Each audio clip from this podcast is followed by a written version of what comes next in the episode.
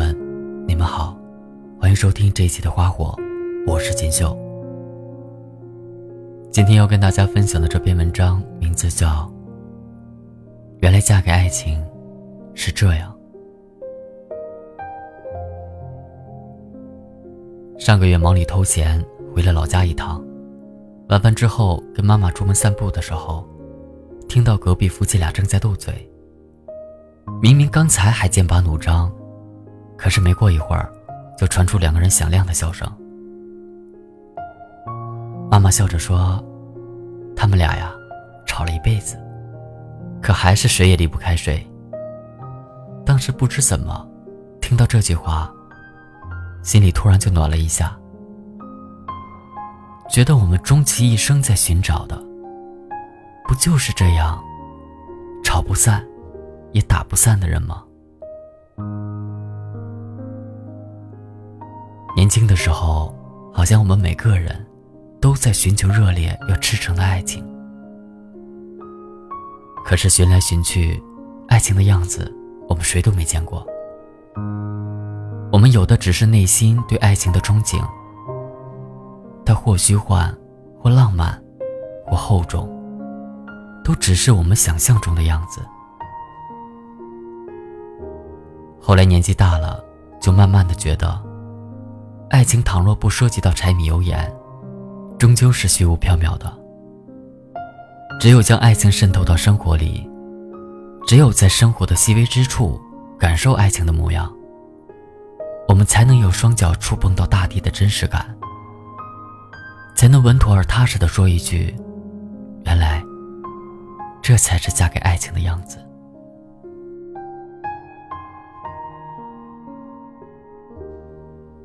隔壁夫妻的故事，我常听我妈说。他们之间虽然没有多深刻、多荡气回肠，但是那种细水长流的爱情，就好像是生活里的一颗蜜糖。他们用实实在在的行动来告诉我们：爱之于我，不只是肌肤之亲，也不只是一蔬一饭，它更是一种不死的欲望，是疲惫生活里的英雄梦想。他们刚结婚的时候，日子很不好过。冬天的时候没有钱烧火，就蜷缩着抱在一起取暖。男人总是将自己的棉大衣脱下来给她穿，然后摆摆手说自己一点都不冷。可他手脚冰凉，身体一直哆哆嗦嗦的打颤的样子，让女人湿了眼眶。他们起早贪黑，奔波忙碌。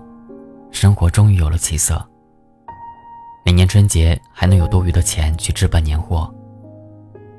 那时候儿子还小，整天嚷嚷着要买新衣服，男人也会满足儿子的愿望，但一定也会留下钱给女人买一身新衣服。看着他穿着新衣服的样子，他也乐得合不拢嘴，一直不停的念叨着：“好看，真好看。”他们偶尔也会有拌嘴，争论起来的时候都得理不饶人，急急败坏的时候，男人就使劲的摔门出去，留下女人在家里偷偷的抹眼泪。但是过一会儿，男人就提着新鲜的蔬菜回来，一边换鞋还一边朝屋里喊：“你不是说你想吃葱油豆腐吗？我今天啊就给你露一手。”他们的儿子结婚了，儿媳妇很贤惠。只是他们工作在外，都不在身边。女人常常念叨想儿子，担心儿子只顾着忙，不知道注意身体。想见他，又怕影响他工作。男人就怪他操心太多，却又偷偷背着他给儿子打电话，要他有空常回家看看。男人在年轻的时候落下了关节的毛病，天冷的时候疼得更厉害。天一转凉，女人就早早的准备好御寒的衣物。每一次男人出门，总是不忘叮嘱他多穿一件。男人嘴上碎碎念嫌她烦，但每一次都会按照她的话去做。情人节的时候，男人买了一大束玫瑰给她，他却埋怨他说：“都五十多岁的人了，还玩年轻人的把戏，没个正形。”他蛮横的反驳道：“这叫浪漫，你懂什么？”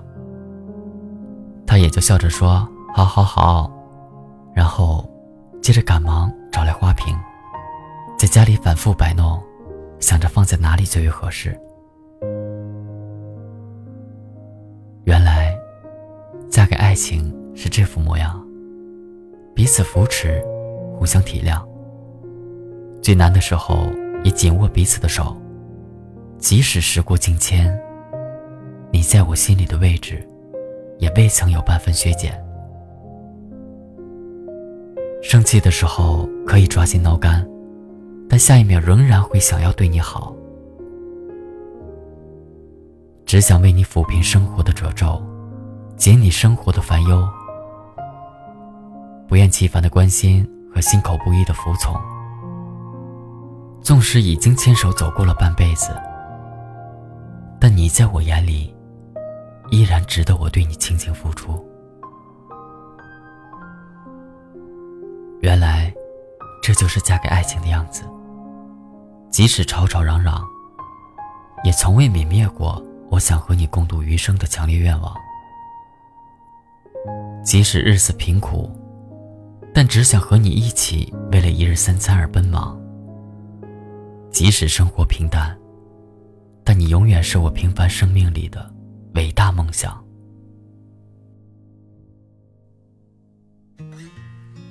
不知怎么的，录到这里的时候，耳边又响起他们斗嘴的声音。我忍不住笑了笑。原来，嫁给爱情是这样。我们抬头望天空，星星还亮着几颗。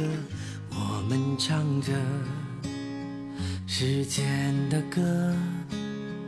才懂得相互拥抱，到底是为了什么？因为我刚好遇见你，留下足迹才美。吹花落泪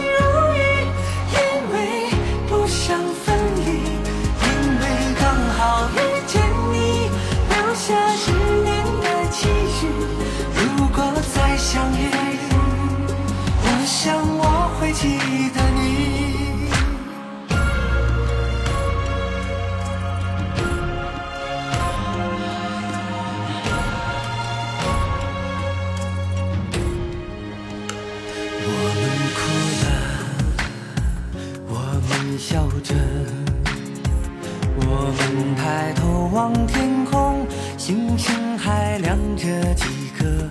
我们唱着时间的歌，才懂得相互拥抱到底是为了什么？因为我刚好